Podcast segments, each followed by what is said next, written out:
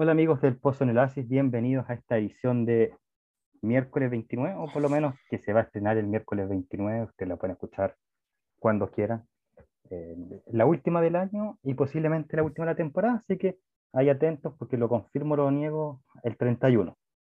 Ahí falta algo por grabar de Marvel, pero vamos a decir, lo dejamos para esta o la próxima temporada, que sería a mediados de febrero o principios de, de marzo, la segunda temporada. Pero hoy vamos a nuestro tema, porque a no ser que seas chileno y vivas debajo de una roca, eh, te informo que ganó las elecciones Gabriel Boric, eh, pasaría a ser el presidente más joven de la historia de Chile, porque antes ya había otro tipo de 35 años, pero fue director supremo cuando tenía esa edad y después pasó a ser presidente, así que es el presidente más joven, ganó en las elecciones del domingo 19 de diciembre, eh, con 10% de diferencia.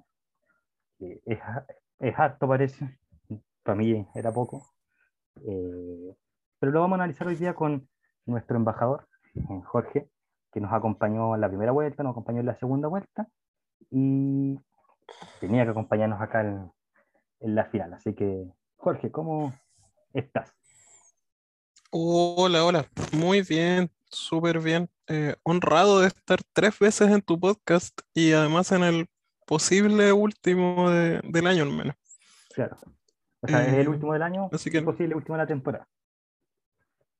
Entiendo, pero sí, feliz, feliz. Siempre lo paso bien acá. Sí, bueno, esa es la, la idea. Eh, así es. Bueno, domingo 19, que fue un día complicado, como habíamos dicho en el último programa, esto estaba tenso, había hecho este chiste de, de que me subí al auto y me, me, bajaron porque así no era la cosa, no voy a repetir el chiste, pero pueden verlo en el capítulo pasado y que habíamos visto como las falencias de Kass, las falencias de Boric, las ventajas. Claro. Eh, que tú habías dicho que ibas a votar por Boric, estoy como recapitulando. Yo nulo, que al final se cumplió en mi caso. En el tuyo también creo que se cumplió. Sí. Eh, así es. Pero veamos, porque nosotros hicimos el programa antes del debate tanto de Archie como Anatel, un debate que parecía combate de Mortal Kombat más que debate. Eh, ¿Cómo sentiste tú esa instancia? Así como que fue como tensa.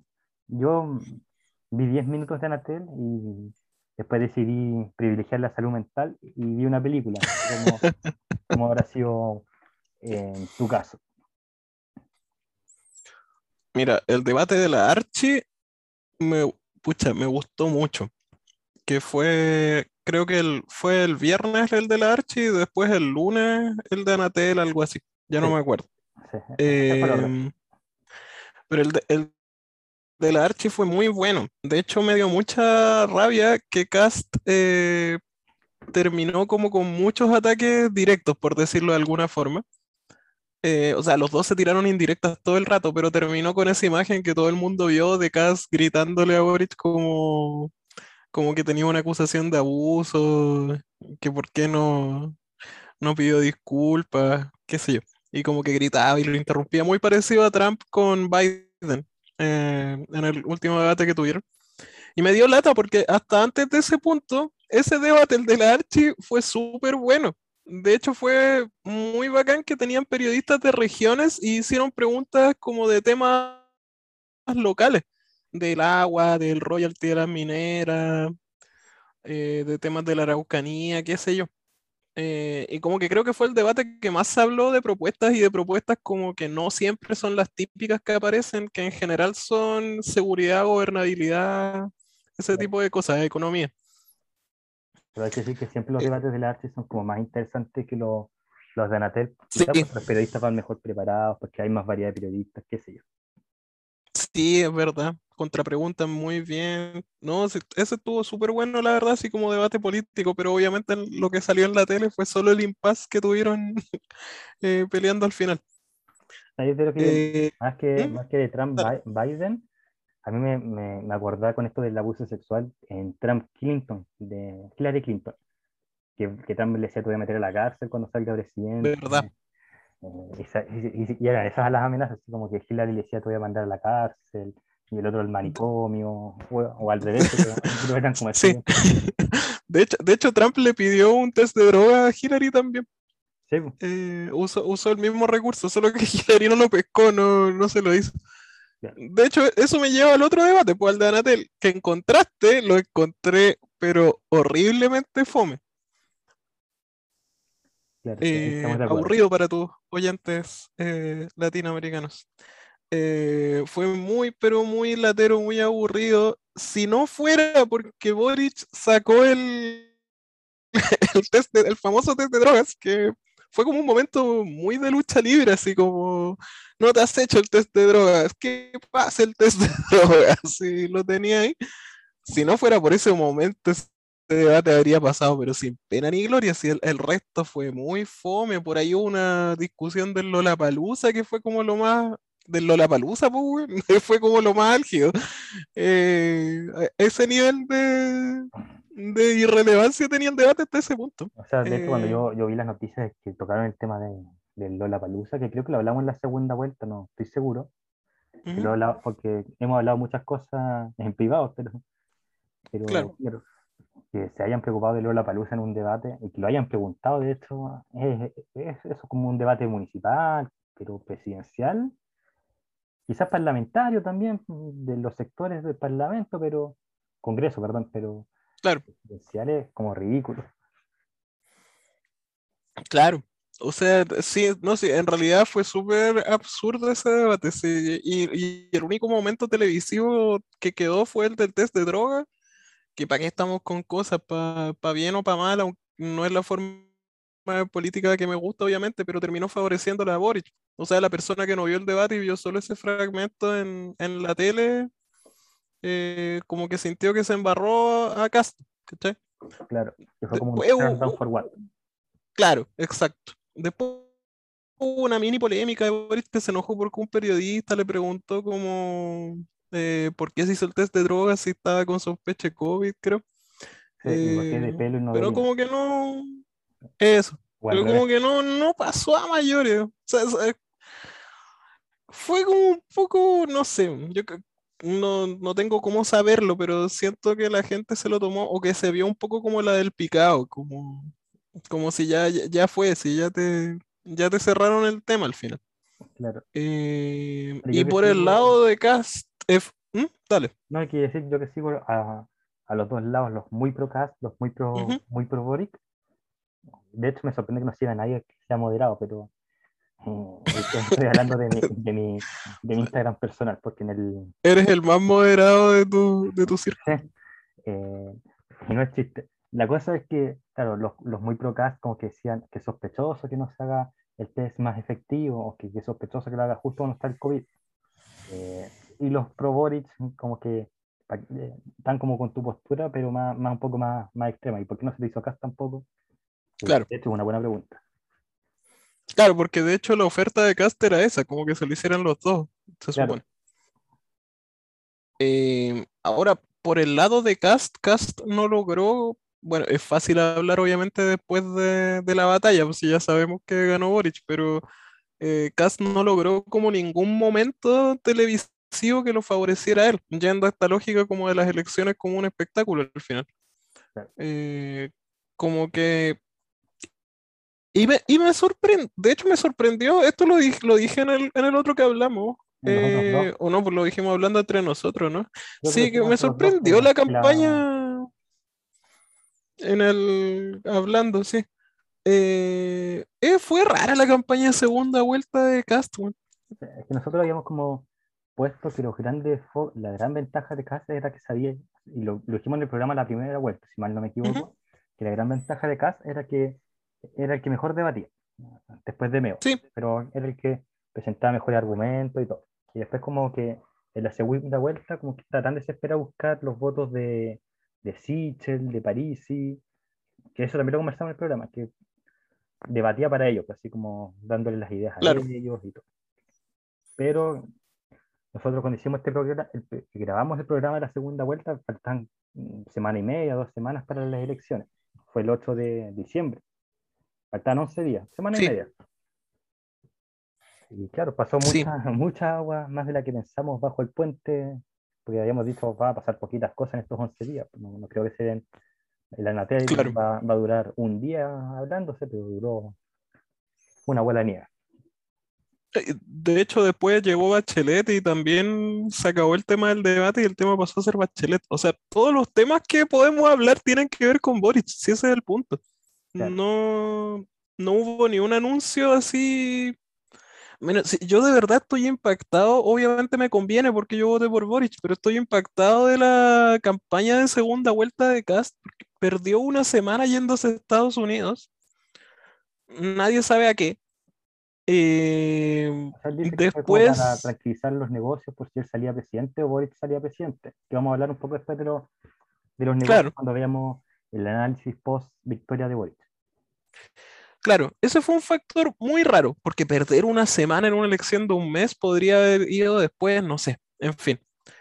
Yo siento que en una elección Y además, que yo siento que en una Claro. elección con COVID no podéis viajar al país No. a otro país porque vaya a viajar, porque claro, se perdona, antes del COVID se perdonaba porque no tenías que hacerte un test y estar encerrado 48 horas, pero acá ir por una semana a otro país es claro, perder una semana y dos días, mínimo. así es. Eh, y así fue, de hecho, porque fue totalmente perdido, o sea, no, no pasó nada con Cast esa semana y Boric salía, las noticias eran todas de Boric porque no tenían nada que informar de Cast. Eh, tenía como que, equipo. O sea, Claro. tenía la Paula Daza que se sumó una semana, se sumó justo el día que nosotros grabamos. y también fue polémico porque como que no quería sumarse, o sea, como que quería pedir permiso en la pega básicamente y después volver. Ese fue su Claro. primer intento y le dijeron que no. Y de, de hecho, la noticia esta semana es que quieren que vuelva eh, lo para los últimos creo. meses. En lo personal creo que debería volver porque era nuestra Loki, así con su poleroncito verde. Y Ah, ah, y, aparte lo hizo bien, sí, ¿para qué estamos? claro. Así que claro que vuelve, hashtag vuelve eh, Daza. Vuelve Paula Daza. Paula Daza.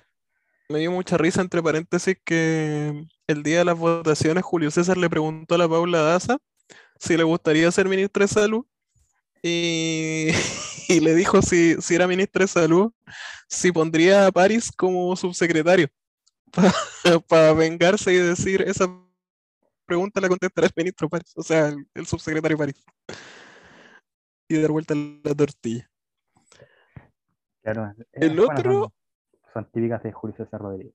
Sí, el JC que le dicen. Y Claro. el otro factor raro fue que cuando Gas volvió, insisto, en contraste, la estrategia de Boric fue irse más al centro, traer figuras de la concertación, hacer una gira en el norte con la izquierda y en el sur él.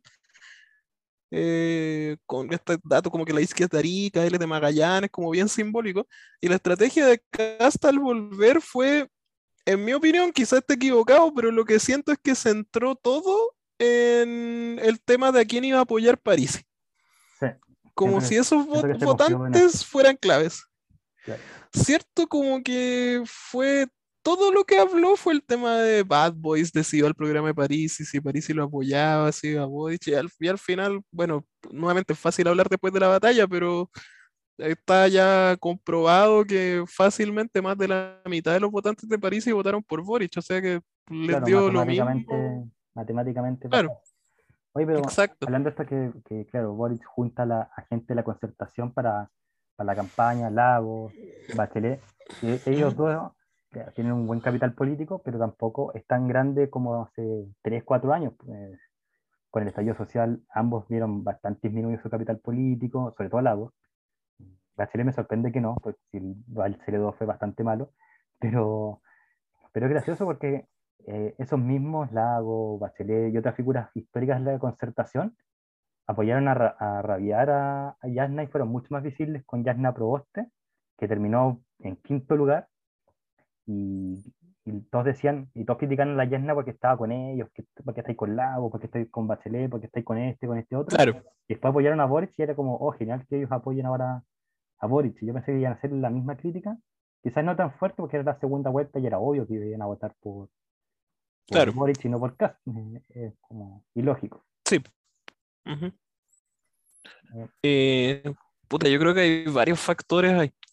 Yo creo que el tema, y que eso fue lo que entendieron en, supongo yo, eh, o quizá lo tenían claro de antes y siempre fue la estrategia, pero que había más públicos a los que hablarle, porque O sea, para nosotros, bueno, al menos para mí, pero creo que para los dos Lagos fue un pésimo presidente, o, al menos tuvo muchos errores. Sí, igual también tuvo aciertos, no me gusta ser tan, tan categórico, pero, pero está el tema del... yo me acuerdo, cinco años después de su administración, porque antes todos los claro. y me sumo. Eh, era como bastante querido, todos le decíamos Lagos, el, el eh, amigo. Papi Lagos, el estadista.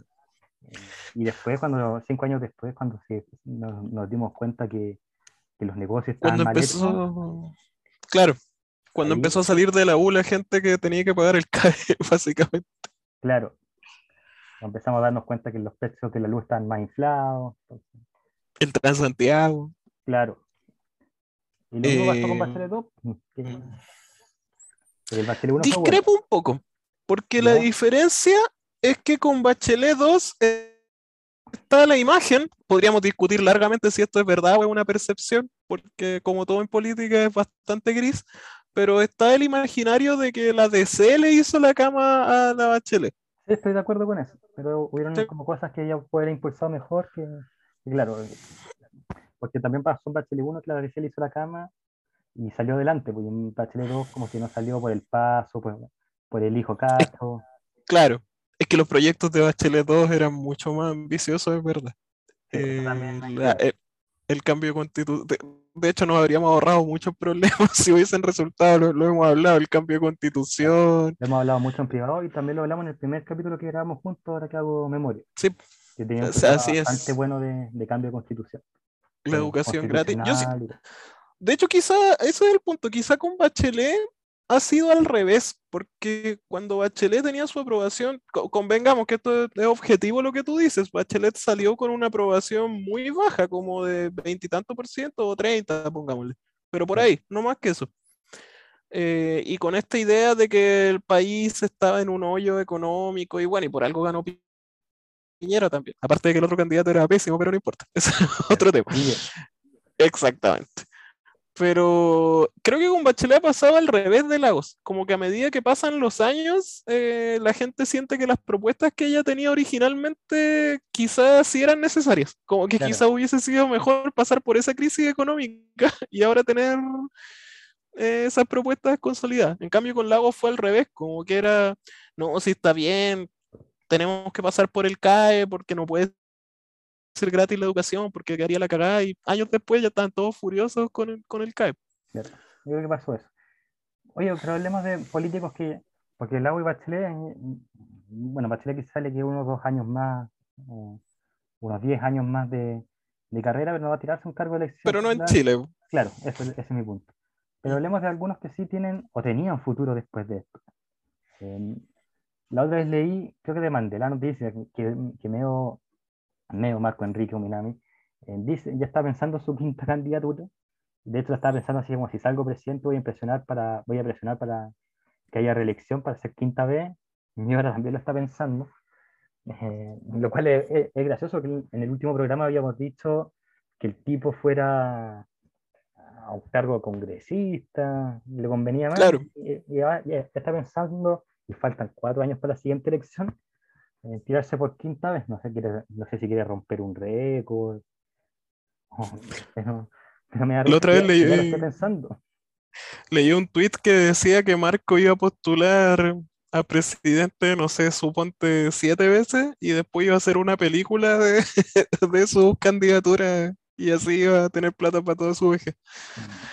Yo también lo estoy pensando sinceramente. ¿Pero tú crees que postule de nuevo? Es que él dice que quiere, entonces pero no lo creo, o sea, está raro porque predecir algo de Marco Enrique a estas alturas, cuando perdió por tercera vez dijo, ni loco se tiraba por cuarta y se tiró igual. Porque según él las condiciones del juego cambian 100% y el país lo necesita y lo llama, lo llama a gritos, que es lo más irónico. Sí, No voy a decir eso si en la tercera vez 5% y ahora sacaste 7%. Y cada vez saca menos, claro, ese es el punto como por último, Cast podría decir que subió mucho su votación y que quiere postular de nuevo.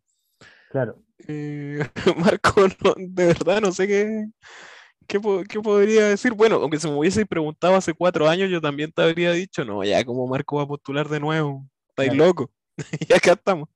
Claro. Pasemos a otro, a otro que, eh, que ha hecho bulla, que hecho hizo bulla eh, ayer. Eh, Nosotros estamos grabando esto el lunes 27, así que el, lunes 20 el domingo 26 hizo bulla, que es Ignacio Briones. Ignacio Briones, Sí. que todos decían que era el gran, la gran promesa de la centro derecha, pero en la primaria que hubo estuvo, eh, terminó en cuarto lugar y por lejos del tercero. Pero aún así hay muchos que lo ven como el futuro de la centro derecha. Eh, por lo menos él y su mamá. Eh, Creo que la otra vez hablamos un poco de esto también, de que no hay un partido de centro derecha en Chile. No, lo que hablamos es que no había un partido potente de centro derecha. Bueno, la UDI no Bueno, es centro derecha y RN y, y claro, sí, habíamos dicho eso. Dijimos en privado, creo que, claro, que Evo podía ser el partido de centro derecha y a veces mm, vota como con la derecha dura y a veces con la centro derecha. De hecho, yo a veces lo encuentro más a la derecha que RN incluso. Sí, muchas veces yo estoy 100% de acuerdo. Pero volviendo a Ignacio Brune, él dice, y me cae bastante mal el tipo, porque siempre dijo como ministro de Hacienda, quise hacer las cosas distintas, pude hacerlas distintas, pero no las hice distintas eh, de las que lo hice, lo cual es una brutalidad decirlo, y es, es un trabalengua decirlo además.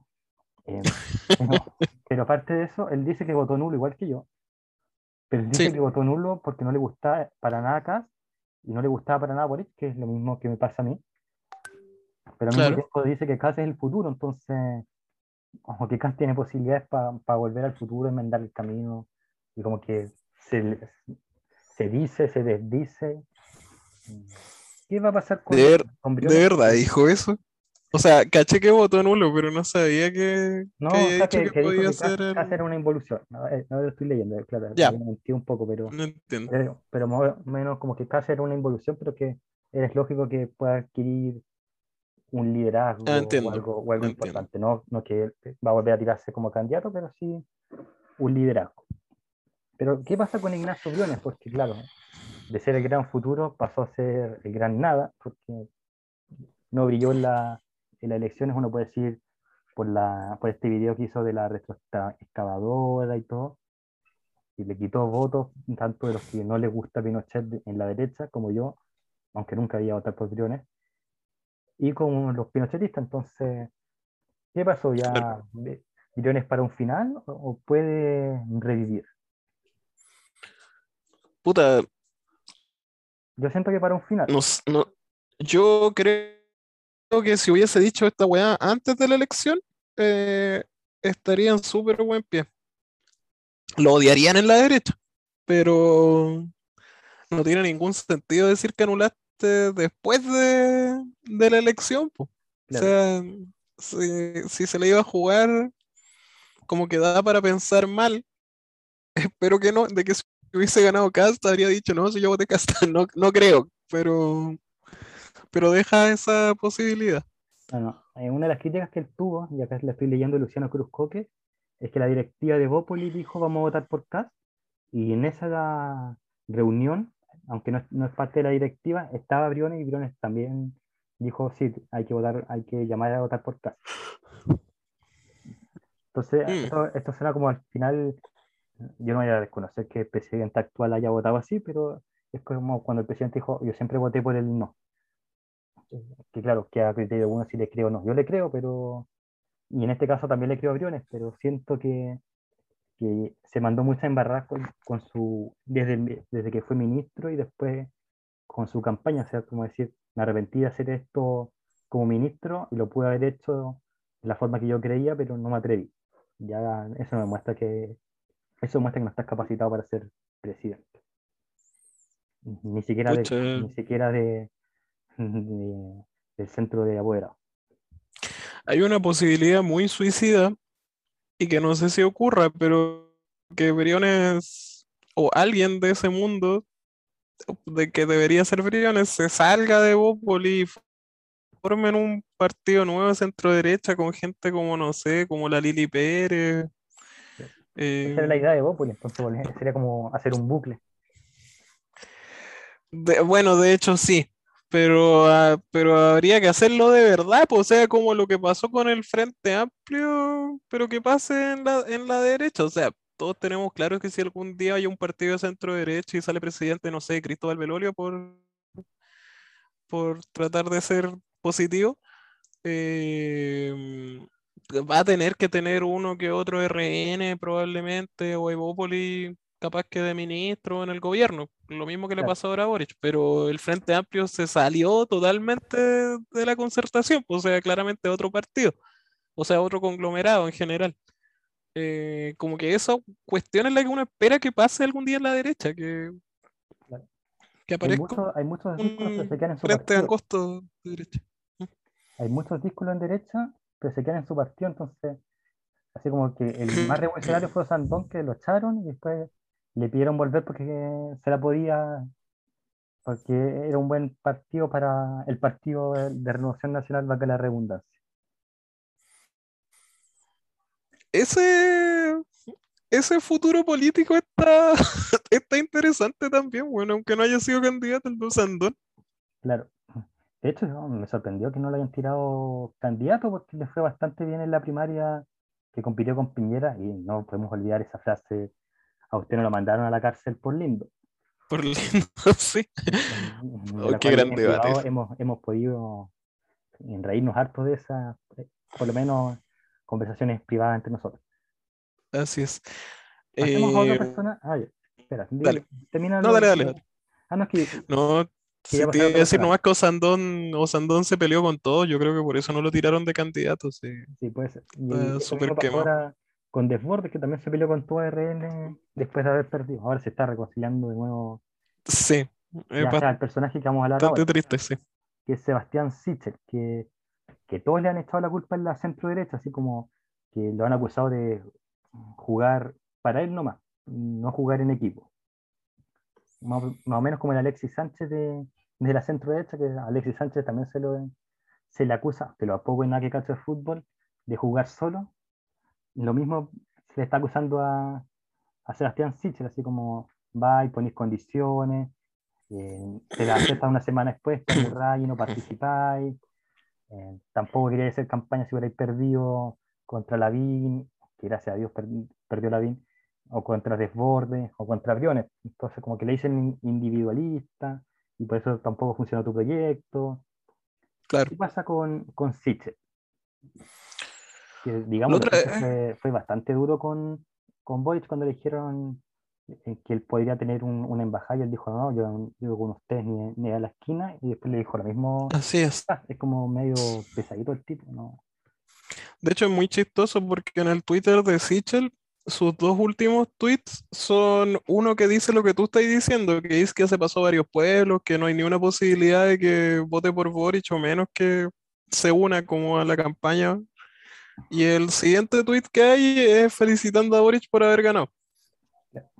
Y diciendo que, claro, que sí, me da risa que no hay ni uno entre medio, como que hay un tweet del 30 de noviembre y después uno del 19 de diciembre, como que desapareció eh, durante toda la, Claro, la segunda vuelta. Ese fue otro problema de Kass, que nunca logró que ninguno de estos tipos lo apoyara. O sea, Sichel fue como, ya bueno, voto por ti, pero como decís tú, después de imponer condiciones y nunca apareció diciendo como...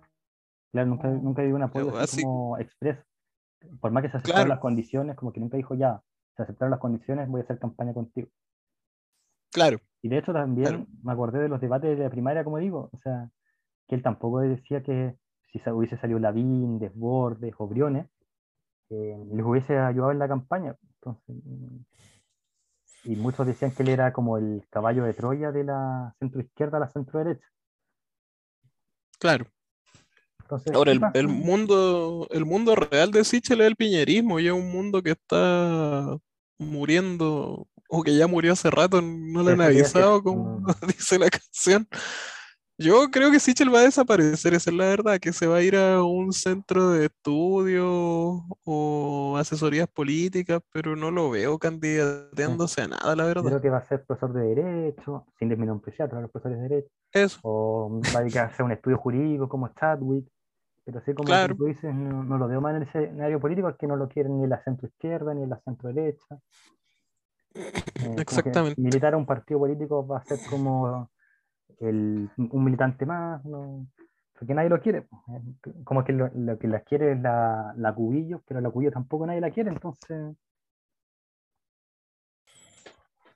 La cuya yo creo que sí tiene más futuro, sí. Sí, por eso, pero nadie la quiere, entonces tampoco es como que si ella dice, oye, pongamos a jugar al niño Sichel, nadie, lo, nadie la va a inflar mucho.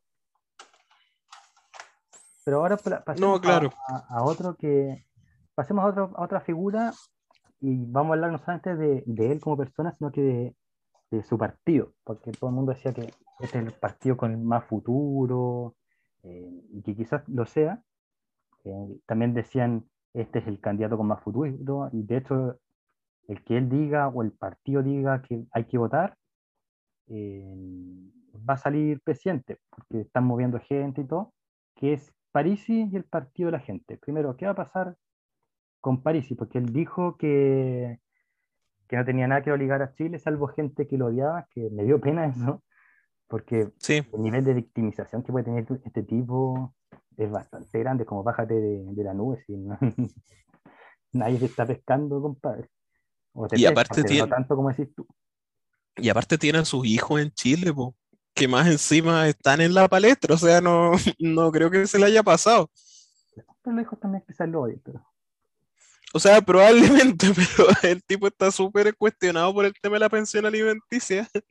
Y justo dice, no, en Chile no tengo nada. son gente que me odia. que sonó feo, digamos, por decirlo menos. Claro. Sabéis que yo creo que el partido de la gente tiene más futuro que la cresta si, si, si sacan a París.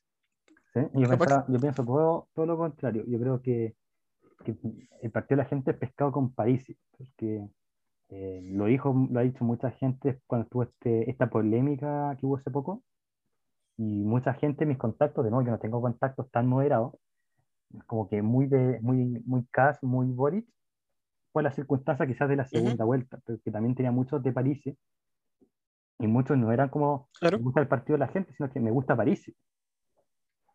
Entonces uno les podía mostrar muchas evidencias de cosas truchas del partido de la gente y era como, ¿qué me importa el partido de la gente? Yo quiero a París. Concuerdo.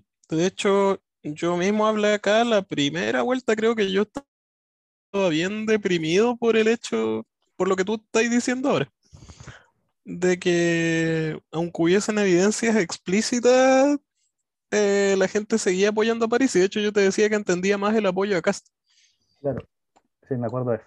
Pero si, si ya tenéis pruebas, así que de verdad son innegables de que Parisi debe la pensión y de que el tipo muy probablemente mintió para no venir a Chile.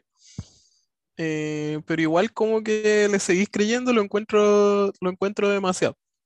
Eh, lo digo yo que como buena persona de centro izquierda me he decepcionado de como 800 políticos a esta altura, entonces eh, eh, es normal que pase, si tampoco es que Parisi sea el único chanta, pero, pero es el que tiene fanáticos más incondicionales. Eh, pero sin embargo, la votación demuestra, creo yo, nuevamente podemos estar equivocados si esto lo hacemos como fans nomás, pero la votación demuestra, según yo, que la mayoría de la gente no, no votó por Parisi por la persona, porque por más que Parisi apoyó a Cast como loco, o criticó a Boric como loco, a nadie le importó y terminaron votando por Boric, la mayoría. claro. Me pasa que, ¿qué va a pasar ahora con el partido de la gente? Y yo te parodié un poco eso, que, porque está dividido. pues, Hay gente que llega hasta chata el partido de la gente, y es un hecho que es noticioso y bastante objetivo, eh, y que quieren apoyar a Lorenzini u otras figuras del partido de la gente que han reclamado cosas eh, medias truchas, no solamente las que salieron en el CIPE. Pero digo Lorenzini porque estoy pensando que puede pasar lo que pasó con la DC cuando estaba Adolfo Saldívar, porque muchos se fueron al PRI, pero que en este caso van a fundar su partido, su propio partido, que se llama, que va a ser igual el partido de la gente, quizás con los mismos principios. Y yo, yo decía como talla que lo más probable es que se llame el partido de las personas. Como para decir, van a ser iguales. Pero claro, es una especulación de gente que, que no sabe nada y que es como entre comillas fácil. Había olvidado el factor Lorenzini, weón. Yo Claro. creo que apoyar a Lorenzini sería pegarse otro Parisi. Claro, Pero como yo te dije que en esa parte escribo un poco porque yo le veo un poco más de preparación, un poco más de preparación, y quiero remarcar un poco, a Lorenzini que a Parisi. No, yo igual. De, de fuera del SEO voy a ol- olvidando totalmente mi, mi ideología y todo ese tema. Yo encuentro que Lorenzini es mucho mejor candidato que Parisi, Por lo menos está en Chile, Sí. entonces eso te da un plus. de partida. Pero yo estoy eh, seguro que no sé si ha hecho algo ilegal, ¿cachai? No- obviamente no puedo decir eso, pero me tinca que debe tener algo polémico. Esa, esa es la palabra correcta Claro, en su historial. Eh, por el hecho de haber estado ligado a Parisi todo el tiempo y que Parisi tiene un montón de cosas polémicas, ¿cachai? Claro. Como que capaz que esté relacionado a alguna, a lo, a lo mejor no, no sé. Pero me tinca que les podría pasar lo mismo, como que se cuestionara mucho al candidato como en su ética. Pasemos a la última persona antes de ya meternos de lleno con Boric y el futuro, que es Cast, José Antonio Cast, no, no Felipe Cast, que ya está como medio desaparecido, pero José Antonio Cast. Eh, ¿te esperabais que se sacara tan poco? Y no sé, creo que se llama bots de internet, todas estas peleas que hubieron, pero ¿qué, qué se espera en el futuro de, de, de Cast? Las dos preguntas serían, en concreto, que divagué mucho, ¿Te esperabas el porcentaje que iba a sacar? ¿45? ¿Pensás que iba a ser más, menos? ¿Y qué, qué piensas de su futuro? La pregunta de los bots me daría la oportunidad de por primera vez hablar de algo que efectivamente manejo en el podcast, pero vamos primero con, con Cast. Eh, yo pensé que, la verdad, de verdad, de verdad, estaba muy asustado, como casi todo el mundo, porque la prensa le da mucho color a todo, pero yo pensaba que ganaba Boric y por un buen margen. Es- esa es la verdad. Por dos razones. La principal era, o sea, bueno, primero la menos importante es que yo tenía la sensación de que Chile no estaba tan polarizado y que todo este conflicto era como para la tele, pero que la gente en verdad no tenía como motivos tan fuertes por apoyar a uno o al otro, salvo los más fanáticos, obviamente.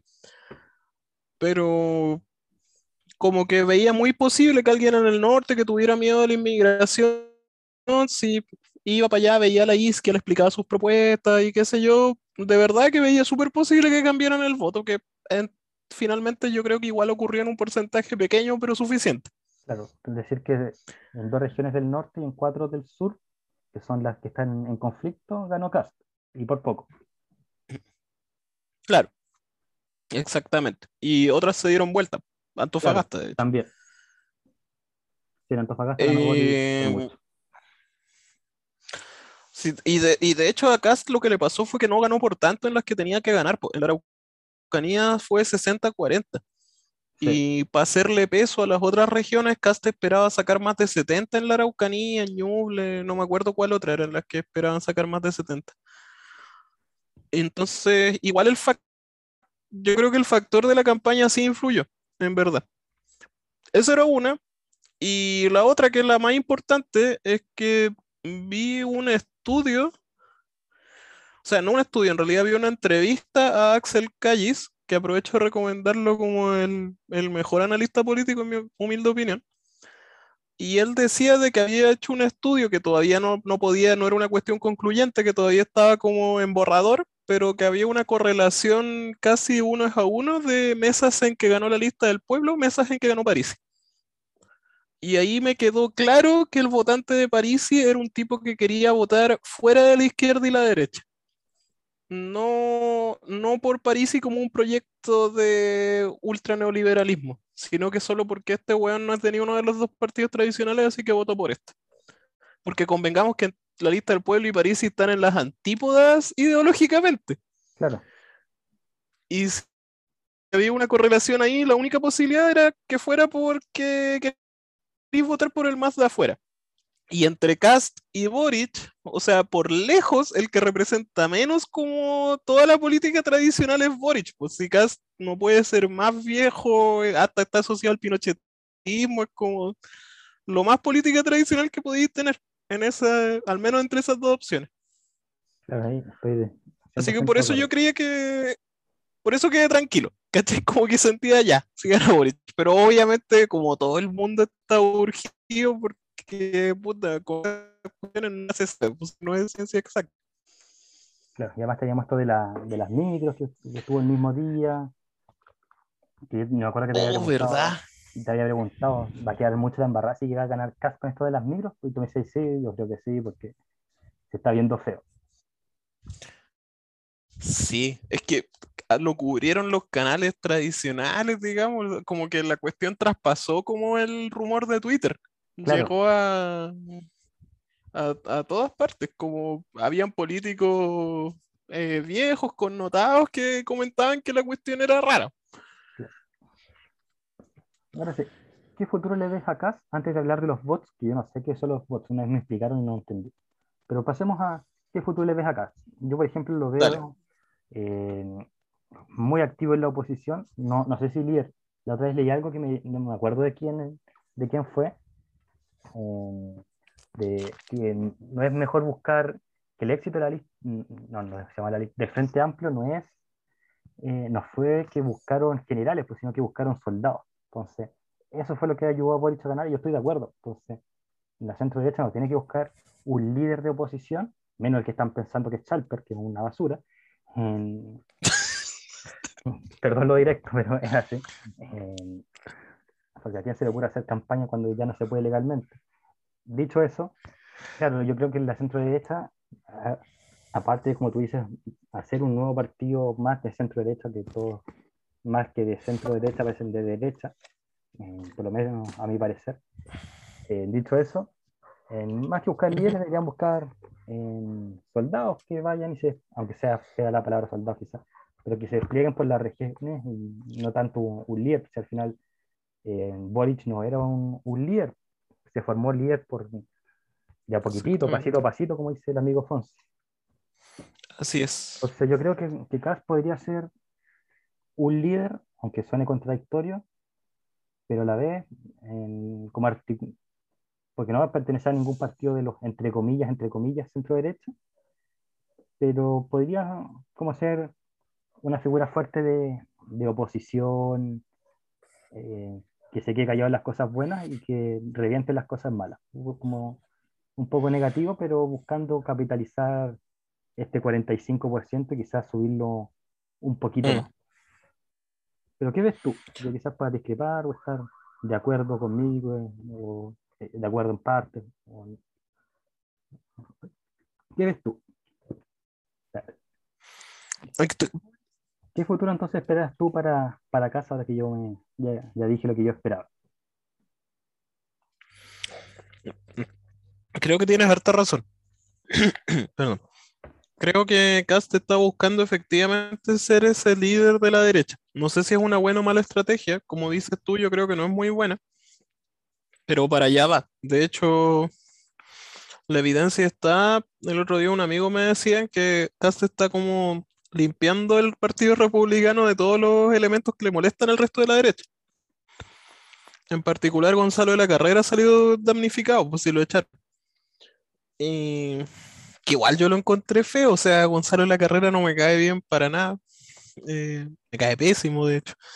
Pero al tipo lo mandaron de carne de cañón, o sea, lo mandaban a todos los programas a hablar pestes de Boric, hasta él lo dijo, que le mandaban fotos para que las compartiera, y después en la tele le decían, oye, pero esa foto es falsa y no sabía qué hacer. Claro. Eh, y ahora lo echan, ¿cachai? Entonces igual es, igual es feo, o sea, si, si tiraste al tipo a los leones, bueno, en fin, ya eso ya es problema de ellos, pero siento que Cast está haciendo esto para para poder mostrarse como líder de, la derecha completa, pues de Bópoli hasta la UDI. Y concuerdo contigo en que no es una buena estrategia porque es como repetir la estrategia una vez más. De hecho, antes de hablarte de los bots, esto me lleva una pregunta cortita porque tú eres de centro derecha, o sea, ideológicamente te sientes más cercano a ese sector que está muy poco representado en Chile, como hablamos. ¿Hay alguien que te guste a ti de, del mundo político de la centro derecha? Ok, lo único que me gusta, de hecho, como que cada vez que pasa como el tiempo, como me cuestiono más si soy de centro derecha o de centro izquierda, como que no, porque no, no me siento identificado con nadie de centro derecha, me siento más identificado con gente de centro izquierda, lo que es raro. como por ejemplo Hera- Heraldo Muñoz, Ya.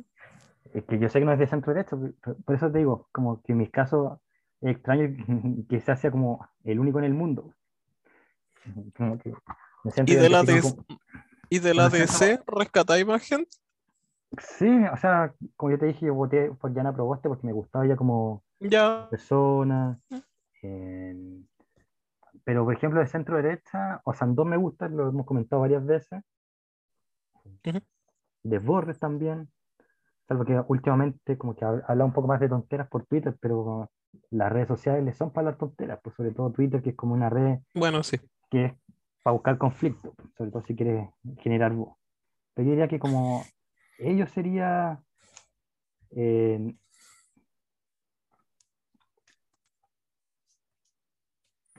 ellos serían quizá como las figuras de centro derecha. En la Carla Rubilar también me gusta harto. Ya. Ya, sí. De hecho, su- eh, suele salir la mejor evaluada de- Claro, de- del gobierno. claro, yo diría que esos serían como los tres que más me gustan en lo personal. Así como si tuviera que poner un, un podio.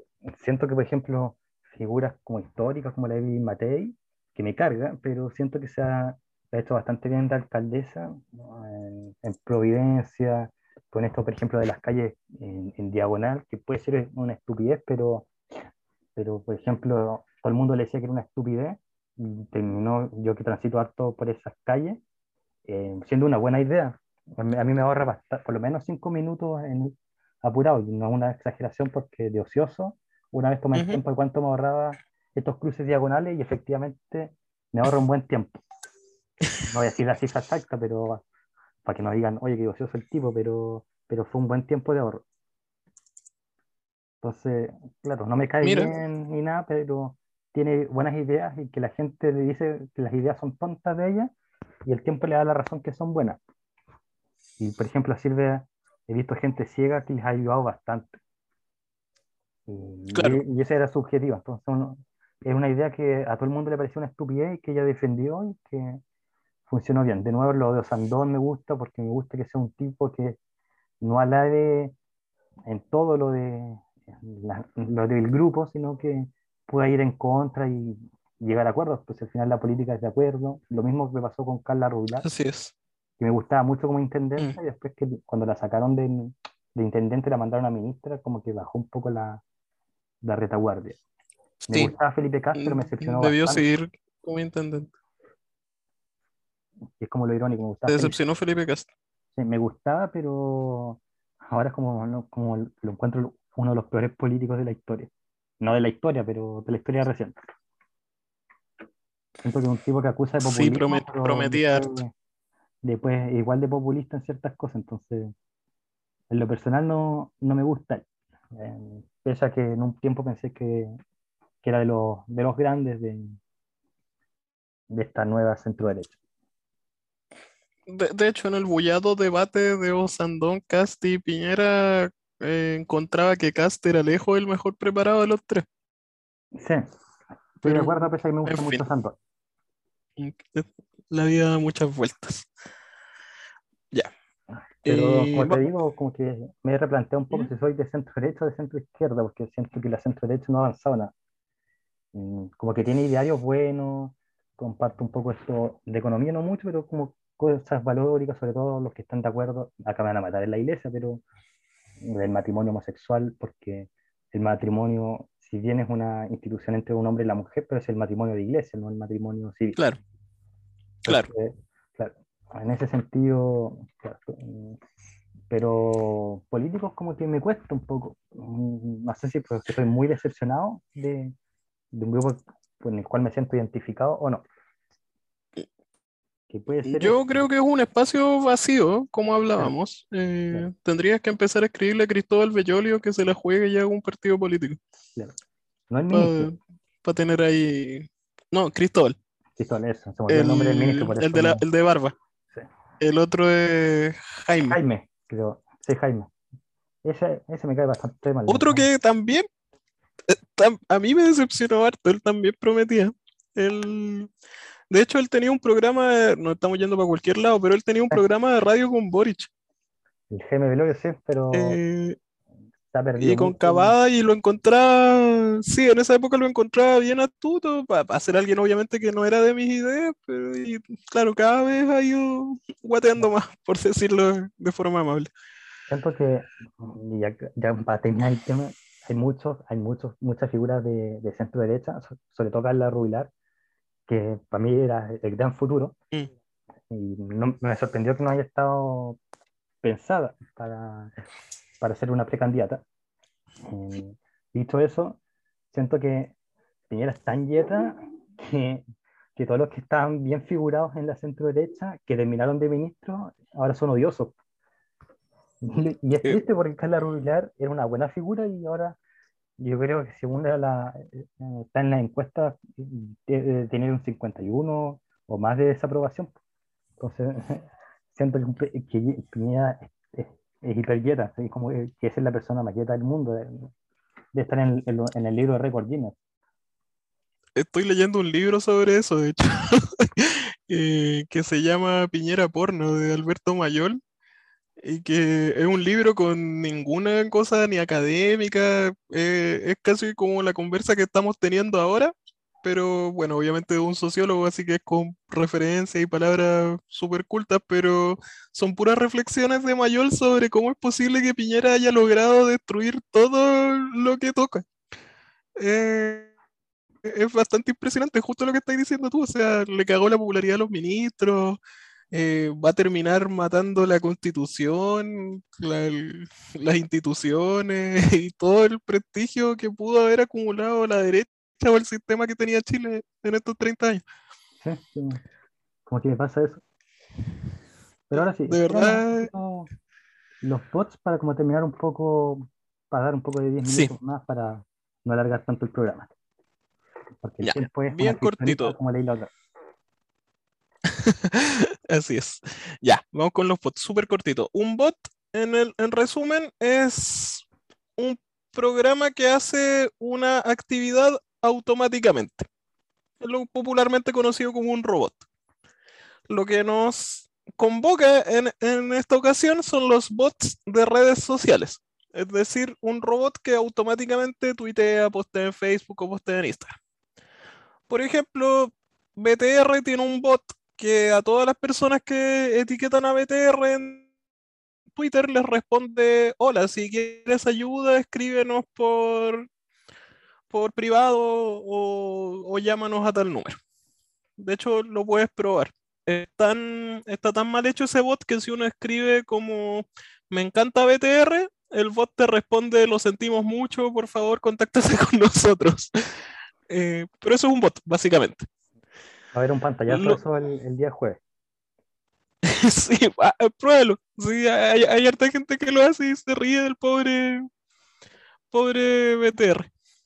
Eh, ya, el tema es que obviamente se pueden hacer bots un poquito más elaborados. Todos los que han entrado a una página de Facebook han visto de repente que hay unos menús que dicen como que preguntes por el precio o si envían a, a mi zona, qué sé yo, y puedes tener todo un chat con un robot que en realidad te está respondiendo automáticamente y no es un ser humano. En el caso de la política, lo que yo entiendo que se hace, porque obviamente no lo puedo saber con exactitud, pero se nota mucho, es que crean así como 10, 20, 100 mil cuentas de Twitter y que a todas les mandan, ponte tú, un texto para que todos lo tuiteen al mismo tiempo. Y así generar trending topics. De hecho, se puede comprobar muy fácilmente con que cualquiera que haya estado muy metido en Twitter en la época de las campañas habrá visto que todos los trending topics contra Boric eh, crecían pero exponencialmente muy rápido. O sea, hashtag Boric acosador tenía como 60.000 tweets al tiro. En cambio ahora si uno ve los tweets eh, que dicen como hashtag Boric no me representa, llegan como a los 5.000, a los 10.000 tweets, después de varios días ya como que empiezan a crecer. Pero no hay punto de comparación con la época de campaña así pero para nada. Y si uno se mete a las cuentas que tuitean, eh, va a ver que la mayoría son cuentas que tienen un seguidor, dos seguidores, eh, y que se llaman como Juan 1, 2, 5, 6, 8. Tienen puros nombres que no sería un nombre como que uno se pondría naturalmente. Esos son los bots que se usan en política, al menos los más rudimentarios. Y eso los usaba muy fuertemente la campaña de Cast. Está lleno de artículos. Si buscan Cast y los, eh, Cast y los bots en internet, van a encontrar un montón de artículos que muestran que la mayoría o la mitad por ahí de la gente que seguía Cast eh, eran bots eh, y se reconocen por lo que estoy diciendo yo. o que fue la campaña que invirtió, pero lejos, así, pero mucho más que el resto de las campañas en redes sociales. Em, y que todo esto les permitía tener toda esta maquinaria de publicidad. Eso es el tema de los bots, al menos. El otro tema que ya es mucho más elaborado es el de la publicidad dirigida. Que ese sí que es interesante. De hecho, en Netflix hay documentales de Cambridge Analytica, que era la empresa que usaba Trump. Que eso significa que si yo hago una publicidad en internet, yo puedo, esto lo puede comprobar cualquiera que ponga 5 lucas en Facebook para promocionar su tienda, puedes eh, dirigir tu publicidad a, ponte tú, quiero que sea gente de Santiago, de la comuna de Maipú, que tenga entre 20 y 30 años. Y puedes dirigir así la publicidad. París, y yo estoy seguro, convencidísimo, de hecho hasta eh, por ahí en Ciper Chile dijeron que la empresa que usaba se llama ArcGIS, que debe haber dirigido mucha, pero mucha publicidad a Antofagasta o a las zonas donde notaba que era, que era popular. Y que probablemente hace que eh, toda esa gente lo siga tanto y que después vea Bad Boys y que por eso tenía como 10.000 o más visitas, 100.000 que diga. Eh, esos videos de YouTube, a pesar de que uno no conocía a nadie, por ejemplo, que, que viera, que conociera París y como que no sabía de dónde sacó las votaciones, pero es porque es un nicho al que le llegó esa publicidad solo a ellos y lo ah. conocían, a pesar de que no saliera nunca en la tele. Esa es una forma de hacer publicidad. Ahora, el, dilema ético que hay ahí es que muchas veces esa publicidad se hace de forma puta, moralmente incorrecta.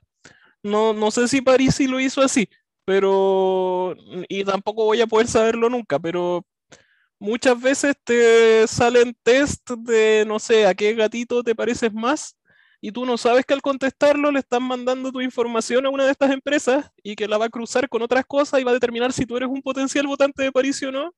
Y de acuerdo con eso te van a mandar publicidad. Que ahí es donde dicen que hay un problema ético porque se supone que Facebook no permite hacer propaganda política. Pagada, me refiero. Pero, claro, se, dan esa vuelta larga para igual hacer la propaganda política al final, entonces... Y acabo de contar una cuestión que me tiene bastante paranoico, porque yo nunca recibía nada de, política, ni en Facebook ni en Instagram, que son las únicas dos redes sociales que tengo. Y, después de hacer este programa contigo, el primero, que dije públicamente que era centro derecha, empezaron a aparecer puros candidatos de, de partidos de derecha del Partido Republicano y todo eso, varios de cast, pero dije que raro que nunca he posteado nada de, de, política en mi vida, en ninguna red social.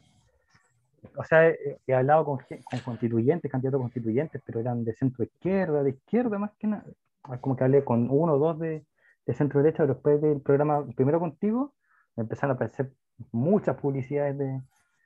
Yo siento que mi teléfono está intervenido. No, no sé si tanto la paranoia, pero pero fue como todo calza apoyo. No, pero es muy fácil que cualquiera de estos software que te digo, ni siquiera tan elaborado, eh, a ti te tiene en el perfil de edad de votante promedio que le interesa la política porque probablemente has seguido a hartos políticos de cualquier tendencia o has hablado con ellos que tienes un podcast y que hiciste un capítulo referente a la política.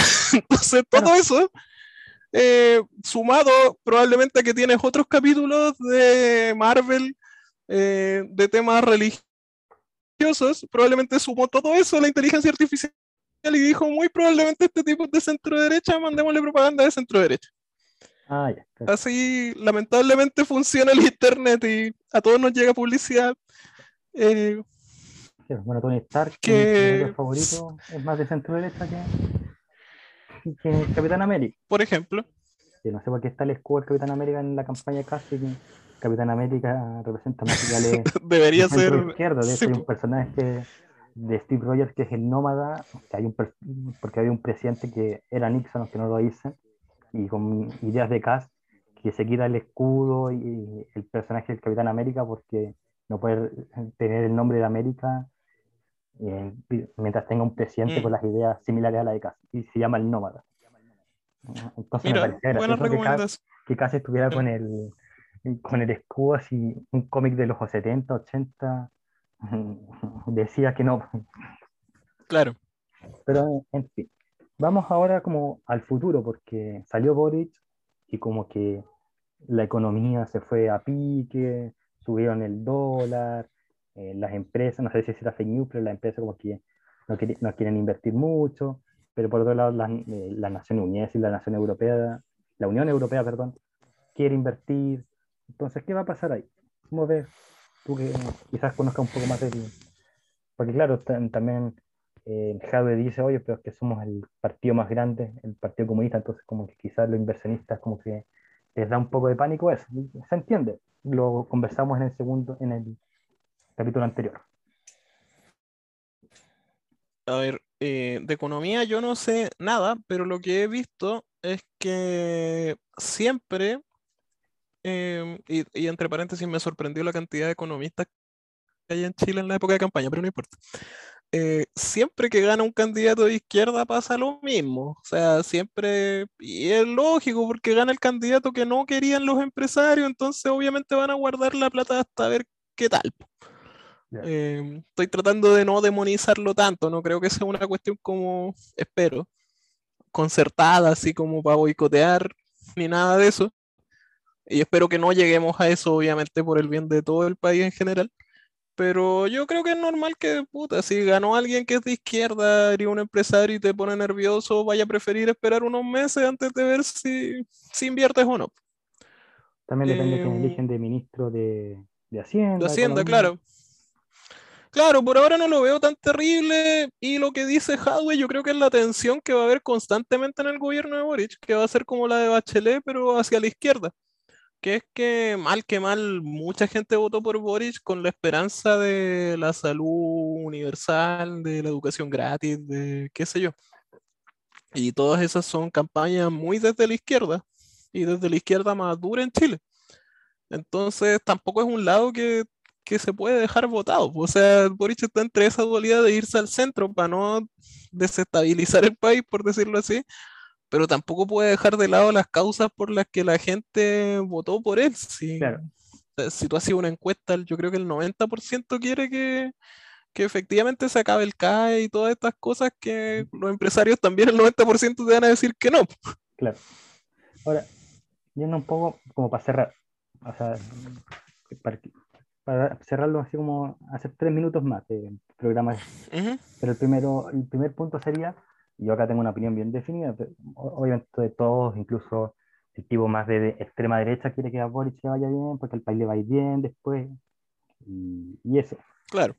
Pero, en- bueno, la primera pregunta, ¿tú crees? Yo creo que no. Que a alguien joven le perjudique, de 35 años, por ejemplo, le perjudique la edad, yo creo que no. Y, y Boric ha demostrado que tiene la inteligencia, lo ha demostrado a lo largo de su corta carrera, si uno quiere decir, que tiene la inteligencia y las Mm. habilidades para salir adelante en todas las situaciones. Yo tampoco creo que le perjudique y hemos mencionado acá en el podcast a varios políticos mucho más viejos con mucha más experiencia y que se mandan unos condoros, pero de proporciones Claro. bíblicas. Como ir a comer Así que, en pleno estallido social. No voy a decir quién, pero... por ejemplo. Y lo otro, así como para cerrar, cuando nosotros veíamos lucha libre, porque yo ya no veo mucho, veo como algunas promos y todo, pero en fin, cuando veíamos lucha libre, había un personaje que estaba muy de moda, que se llamaba John Cena. Y la gente gritaba, Let's go Cena, Cena Sí. sucks. Porque no querían que, que, que ganara el contrincante Cena, pero querían que perdiera porque no les gustaba. No era que el, el- el rival les gustara más. O sea, no era que, el rival le gustara Claro. sino que les cargaba tanto a Cena que querían que perdiera. Dicho eso, exacto. ¿no será lo mismo con Cass? Onda, eh, el, el- que le gritan acá, Let's go Boric, Boric Sox, porque no quieren que, perdón, no sé cómo explicarlo, pero más o menos Creo- creo que estáis bien. con, con Creo Boric. Que no, no les gusta Creo que estáis en lo pero, correcto. pero el otro era peor.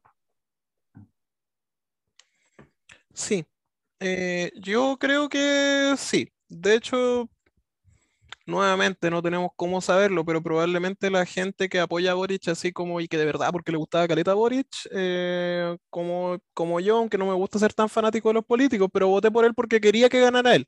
¿Cachai? Habría votado por él igual si el otro candidato era Sichel, por ejemplo. Claro.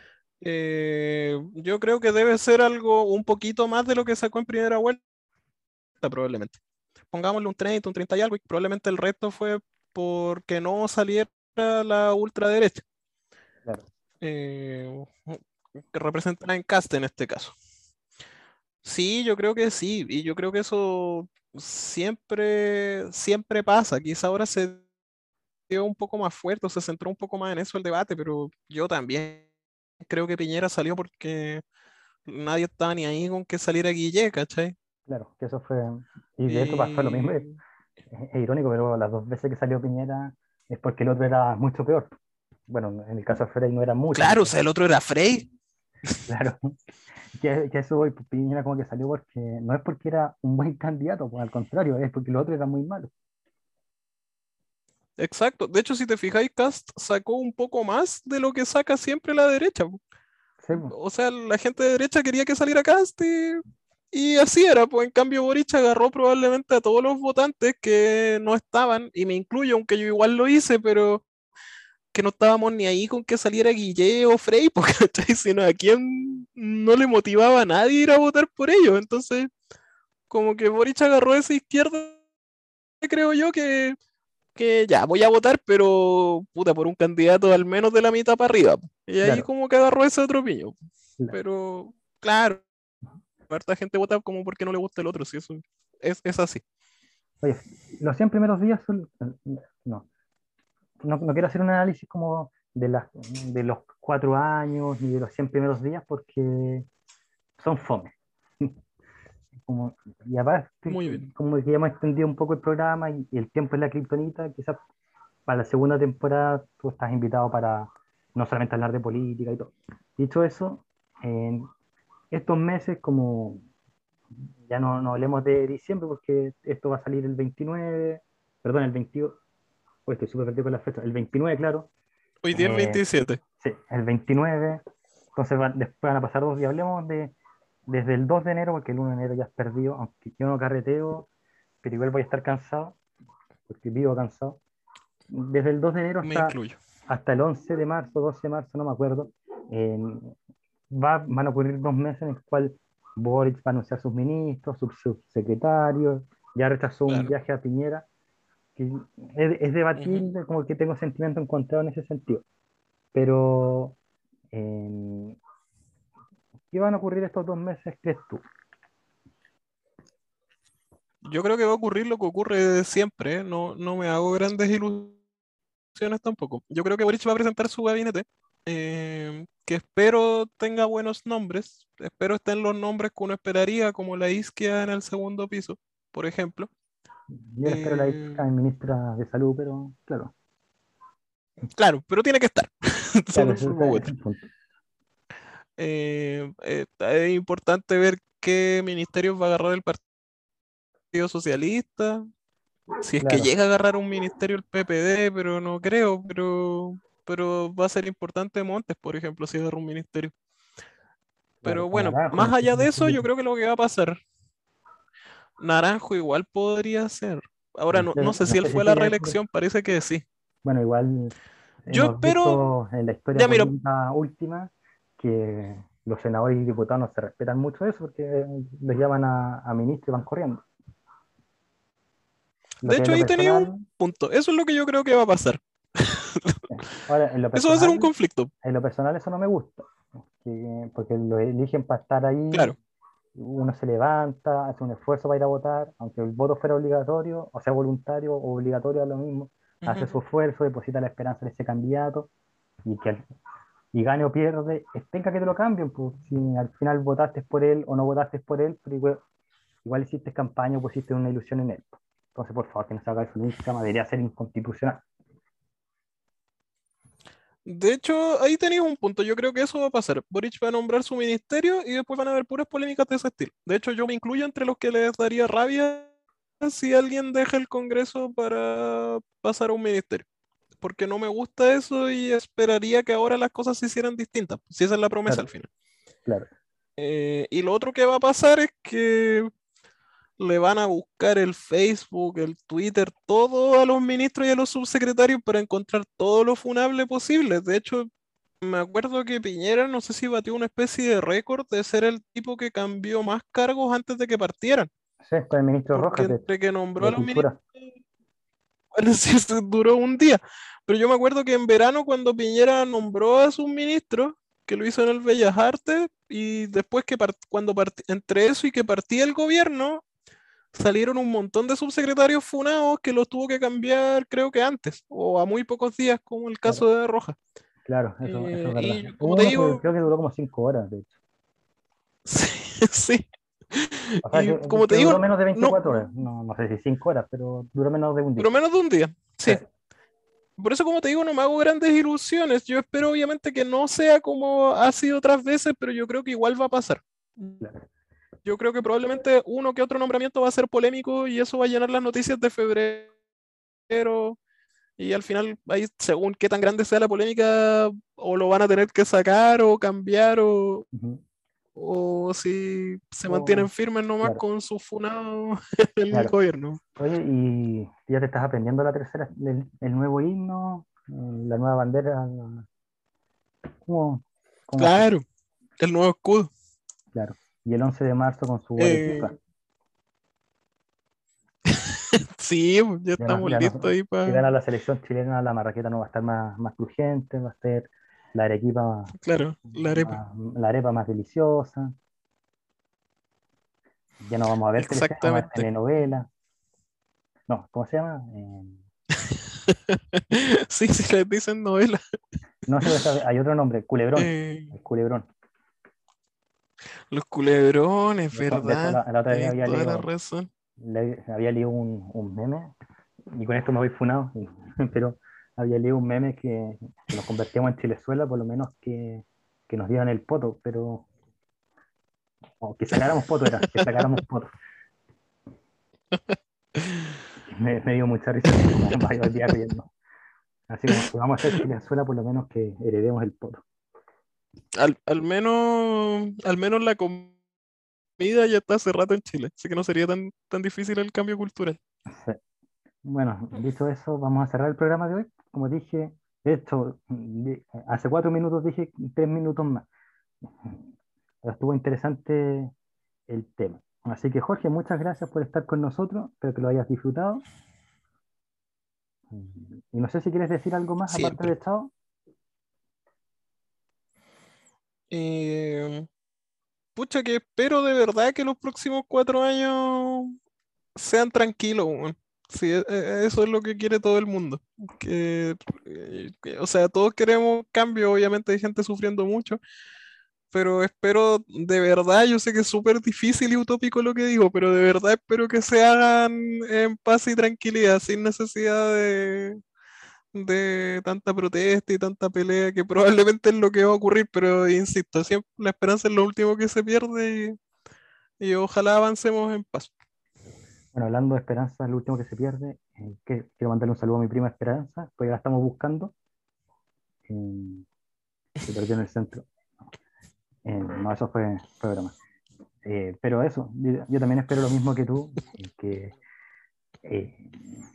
que eh, y claro, se, se haya un, tema en paz. Eh, también se dijo en Bachelet 2 que iba a ser Chilezuela, lo mismo en Bachelet 1, lo mismo en Lago. Bueno, el Lago no está tan en boca de Chilezuela, o no tengo esa memoria, pero al final no pasa nada, entonces espero que esta vez tampoco pase, pero francamente eh, lo dudo. El Partido Comunista puede ser más grande, pero ya han dicho que no están muy interesados en hacer un Chilezuela y que es imposible. Así que eso. Exacto. de nuevo, gracias Jorge y nos escuchamos amigos en otra oportunidad, quizás en el último capítulo de, de la primera temporada o si no ya en todo lo que es la segunda. Así que hasta luego, nos oímos. Chau, chau. El Pozo en el Oasis tiene sus pymes amigas, así que recuerden visitar Emporio Dominga, vístete a la, a la moda con las mejores prendas que trae Emporio Dominga. También saludamos a Trade Games, que trae los, los mejores Funko Pops y los mejores objetos de colección, en juguetes, etcétera, ahí en esa tienda llamada Trade Games. También tenemos a Team Gráfica, los mejores cómics, en anime, manga, se encuentran en esta tienda ubicada en los dos caracoles de Providencia, Team Gráfica. Belleza de Lolita, esta pequeña gran peluquería que hoy se encuentra en Los Ángeles. Lana Pata de Lana, las mejores lanas para bordar, para tejer, son de ese lugar. Y finalmente saludamos a Cosplayer Store Chile. Ahí adquieren sus accesorios, sus prendas para si quieren para ver y si quieren introducirse en el mundo del cosplay. Ahí están las pymes que el Post en el Oasis felizmente auspicia, porque son nuestras pymes amigas.